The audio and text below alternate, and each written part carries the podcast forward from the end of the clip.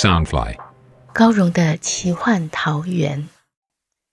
武侠小说是华人独有的乌托邦世界，满足每个人的热血侠义、冒险乐趣与远大梦想。高荣的奇幻桃源是一个以高荣武侠小说连载，加上一点点创作解说的单元。周一到周四每天晚上十点，陪你仗剑江湖，快意恩仇。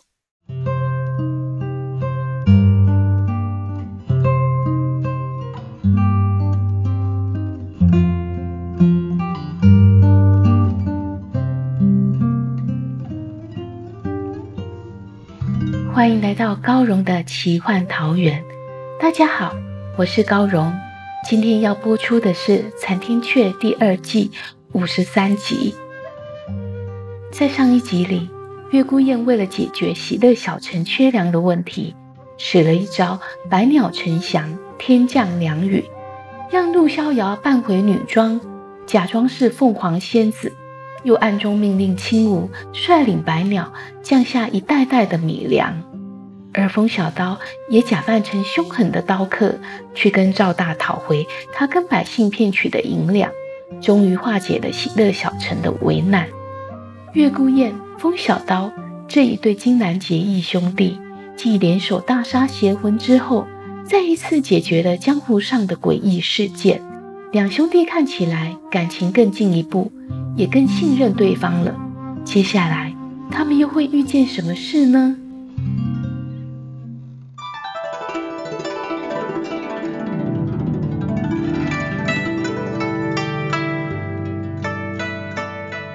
风小刀四人合力解决了喜乐小城的问题，心中都很高兴。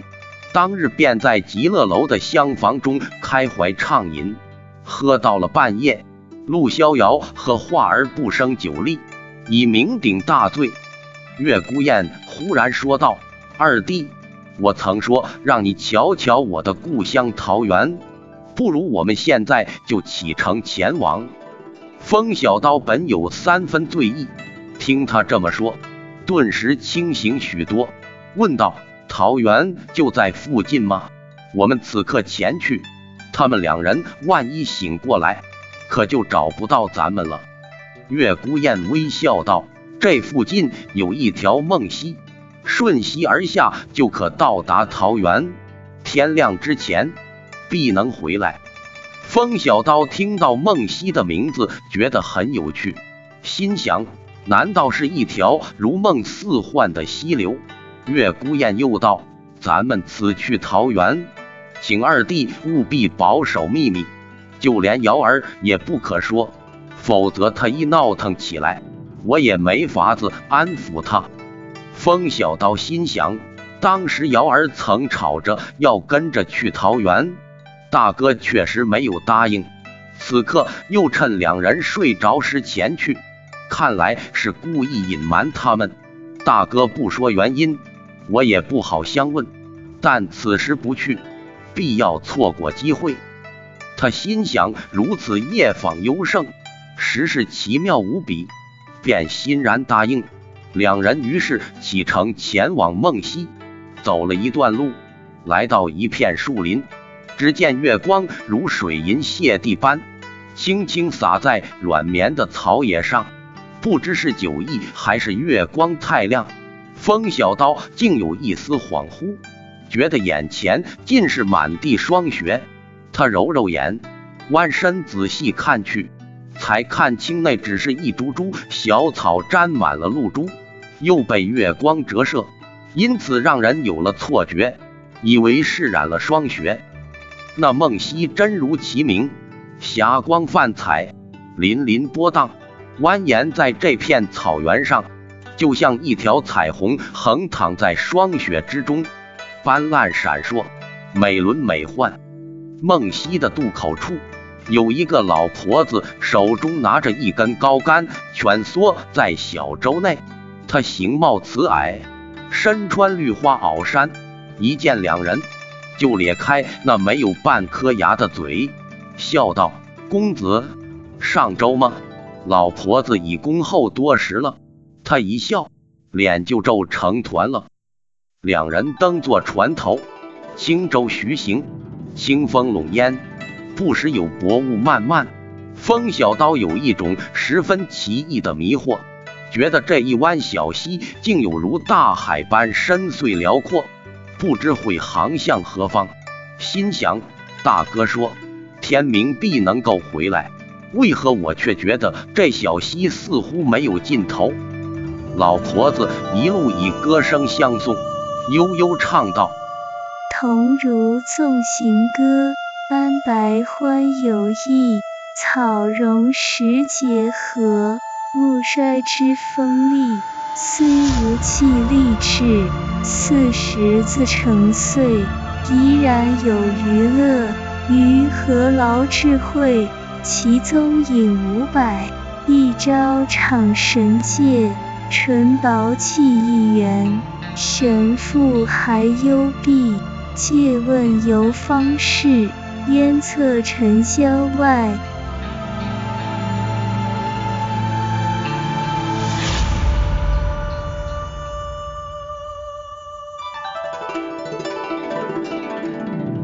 老婆子的歌声虽苍哑无力，却格外有一种过尽千帆、返璞归真的恬淡，令人只想归隐。不再理会江湖的纷纷扰扰，而月孤雁迎风飘逸的白色身影，也有着相同的安闲，仿佛身心俱已融入这片白茫茫的梦幻之中。小舟终于靠岸，船底传来一道吱嘎的擦撞声，竟是撞上一块冰原。风小刀忙低头向舟底瞧去，老婆子呵呵笑道。少侠不必担心，老婆子操舟超过百年了，从来没出过错。风小刀忍不住再看向船底，果然那船身并无丝毫破裂刮痕。月孤雁微笑道：“二弟到了。”风小刀一抬头，身心俱震，目瞪口呆，眼前是做梦也想不到的奇景。一片白皑皑的冰天雪地，却又与寻常雪景并不相同。一般雪地多是草木不生，万物凋萎，只留下白色霜雪。但此地天际无垠，四方纯白，却林立着一丛又一丛样貌各不相同的白色树木，每棵树枝都像是结晶般的五行六状。遍地开满各式各样、千奇百怪的冰晶花朵，在月光折射下，七彩流转，比真花还生动。霜雪般软绵的草原，仿佛一踏上就会融化，或者该说就会枯萎。对比之下，雪白大地的上方，覆盖着特别漆黑的夜幕，缀以万星闪烁。让人赞叹又震慑于寰宇的辽阔深奥。初见此景，美的犹如仙境；看得久了，却有一股说不出的寂寞，仿佛是个无声的黑白世界。风小刀从来不知万物如果只是白色，竟是如此圣洁又诡异，纯美又寂寥，奇幻又单调。奇怪的是。风小刀并未运行内力，却不觉得寒冷。他随着月孤雁穿过白色丛林后，见到一片广大冰原，绵延千里的小雪屋，或并列成排，或品字散居，时疏时密。中间或有雪丘，农田绽放着成片的白色冰晶小花，阡陌交错间，冰河处处穿流。潺潺不休，河上时有仙鱼雀跃，海鸟低回，冰山耸立四周，高低错落有致。最北方有一座峻峰，特别高耸，直入云霄，格外引人注目。冰原之上，成人安逸劳动，各有所分，垂髫小娃欢喜追逐，人人脸上是一种不知天地岁月。尘世喧闹的怡然快乐。月孤雁一来，人人都停下手边事情，注目着他恭敬唤道：“少主！”一群小童奔过来，争相挥舞着双手叫道：“燕哥哥，你好久没来看咱们了。”一名小娃儿挤到月孤雁的身前，笑道：“两年多了，小熊都长高好多呢。你瞧我种的冰晶花。”小熊蹲下身子，将手中一颗白色种子放进雪地中。不多时，一朵冰晶花苞便慢慢的、慢慢的破土而出，缓缓绽放开来，轻轻摇曳，美的有如成色雕工最高级的珠宝般。只不过更多了灵气与生命。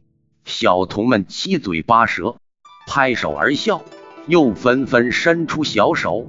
抢着耀燕哥哥搂抱，月孤雁微笑的抱起了小熊，小娃儿脸上立刻露出令其他小童羡慕的骄傲。倒是他爹娘口里诚惶诚恐的说道：“小熊要叫少主，真没规矩。”但他们脸上的欣喜却是和小娃儿一模一样。风小刀越看越觉得奇妙，想到。原来大哥来自这样的地方，难怪他气质如此与众不同。那么灭魂，不知为何他心中想起灭魂，那黑色的身影就像这绮丽雪景中漆黑如墨的夜色，显得分外幽暗深邃，格格不入。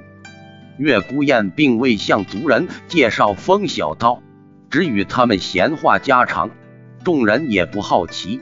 仿佛风小刀只是一个隐身的旁观者。风小刀默默看着一幕幕桃源仙境的时光流影，风土民情，不知不觉中，眼前景物已流转了数十年，然而自己的时间却似静止了，是和眼前情景分离的。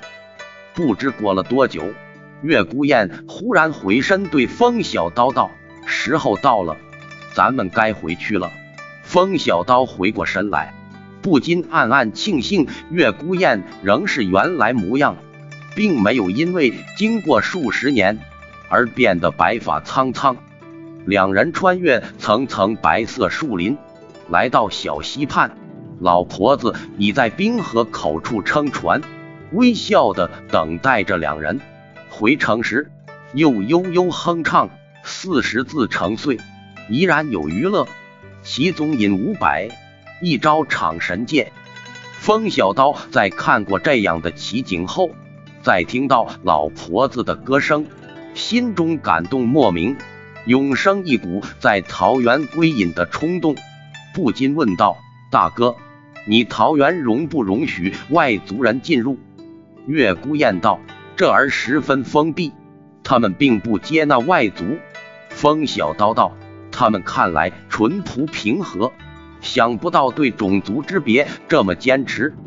月孤雁道，并非只有我族容不下他人，中州不也如此吗？风小刀道，但中州与外邦人士来往通商、结亲、迁居，总是有的。月孤雁问道，若魔族要定居中州，二弟可愿意？风小刀惊呼道。那万万不行！月孤雁又问：“为何不行？”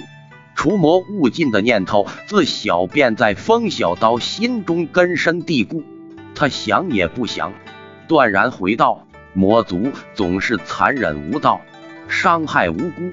若与人同住，必要生灵涂炭。”月孤雁道：“人魔恩怨纠结千百年，孰是孰非，又怎能说得明白？”倘若魔族愿尽是前嫌，与人界和平共处呢？风小刀从未思考过这问题，虽觉得根本不可能，但如果真是如此，又实在难以反驳。想得入神，一时间竟朦胧睡去。风小刀迷迷糊糊中，似乎听到陆逍遥远远呼喊：“小师叔，该起身了。”他睁开眼睛一瞧，自己竟然安稳地睡在极乐楼厢房内。想起昨夜奇遇，他不禁纳闷：究竟是梦还是真实？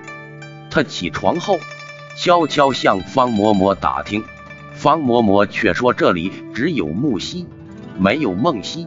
木溪所在虽是昨夜泛舟处，但只是一湾寻常小溪，通到临水镇。此刻正值夏秋交替，又怎会有冰天雪地？风小刀心想：莫非昨晚自己饮酒过度，才做了南柯一梦？